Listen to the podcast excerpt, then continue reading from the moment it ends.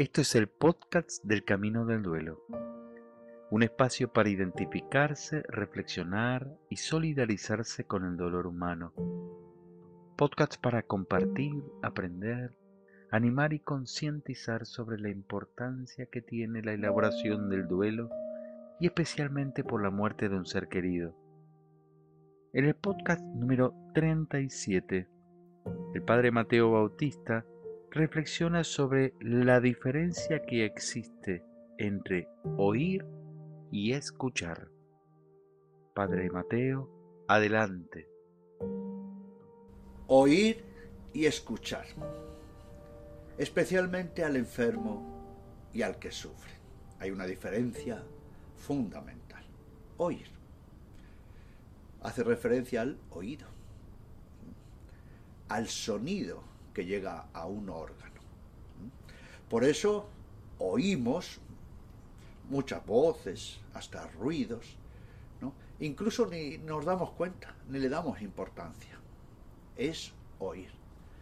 Pero cuando ya nos centramos en la escucha, hay un plus.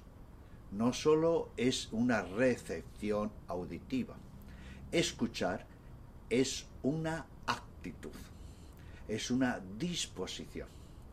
Por eso, escuchar pide actitud y aptitud. Actitud con C, es decir, cómo me sitúo ante otra persona, que por supuesto es para una relación de ayuda. Y aptitud con P, todos los recursos que yo pongo para que la persona se sienta escuchada. Por tanto, el oyente o escuchante debe escuchar con toda la persona, con todas sus dimensiones. Debe ponerse en el lugar, en el momento, en la coyuntura del enfermo, del que sufre o de que él pide, del que pide ser escuchado. Para escuchar, que es una actitud y una aptitud, necesitamos estar serenos, centrados y concentrados en la otra persona.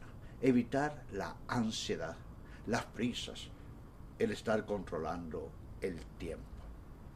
Tenemos que descentrarnos de nosotros para centrarnos y concentrarnos en la persona. Tenemos que poner en sus mismos, ponernos en sus mismos zapatos, ¿no? Y algo fundamental, ¿no? Escuchar es entrar en el mundo interior del que sufre para ser un espejo, para que la persona no solo se desahogue con nosotros, sino para que se autoconfronte empáticamente, para que haga un camino hacia la sanación. Es muy importante también escuchar a las personas, pero no olvidemos que la persona también debe tener la satisfacción de sentirse escuchada.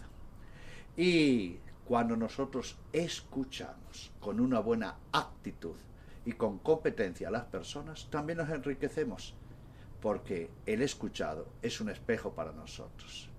Escuchar a los demás con todo nuestro ser es una expresión sublime del amor.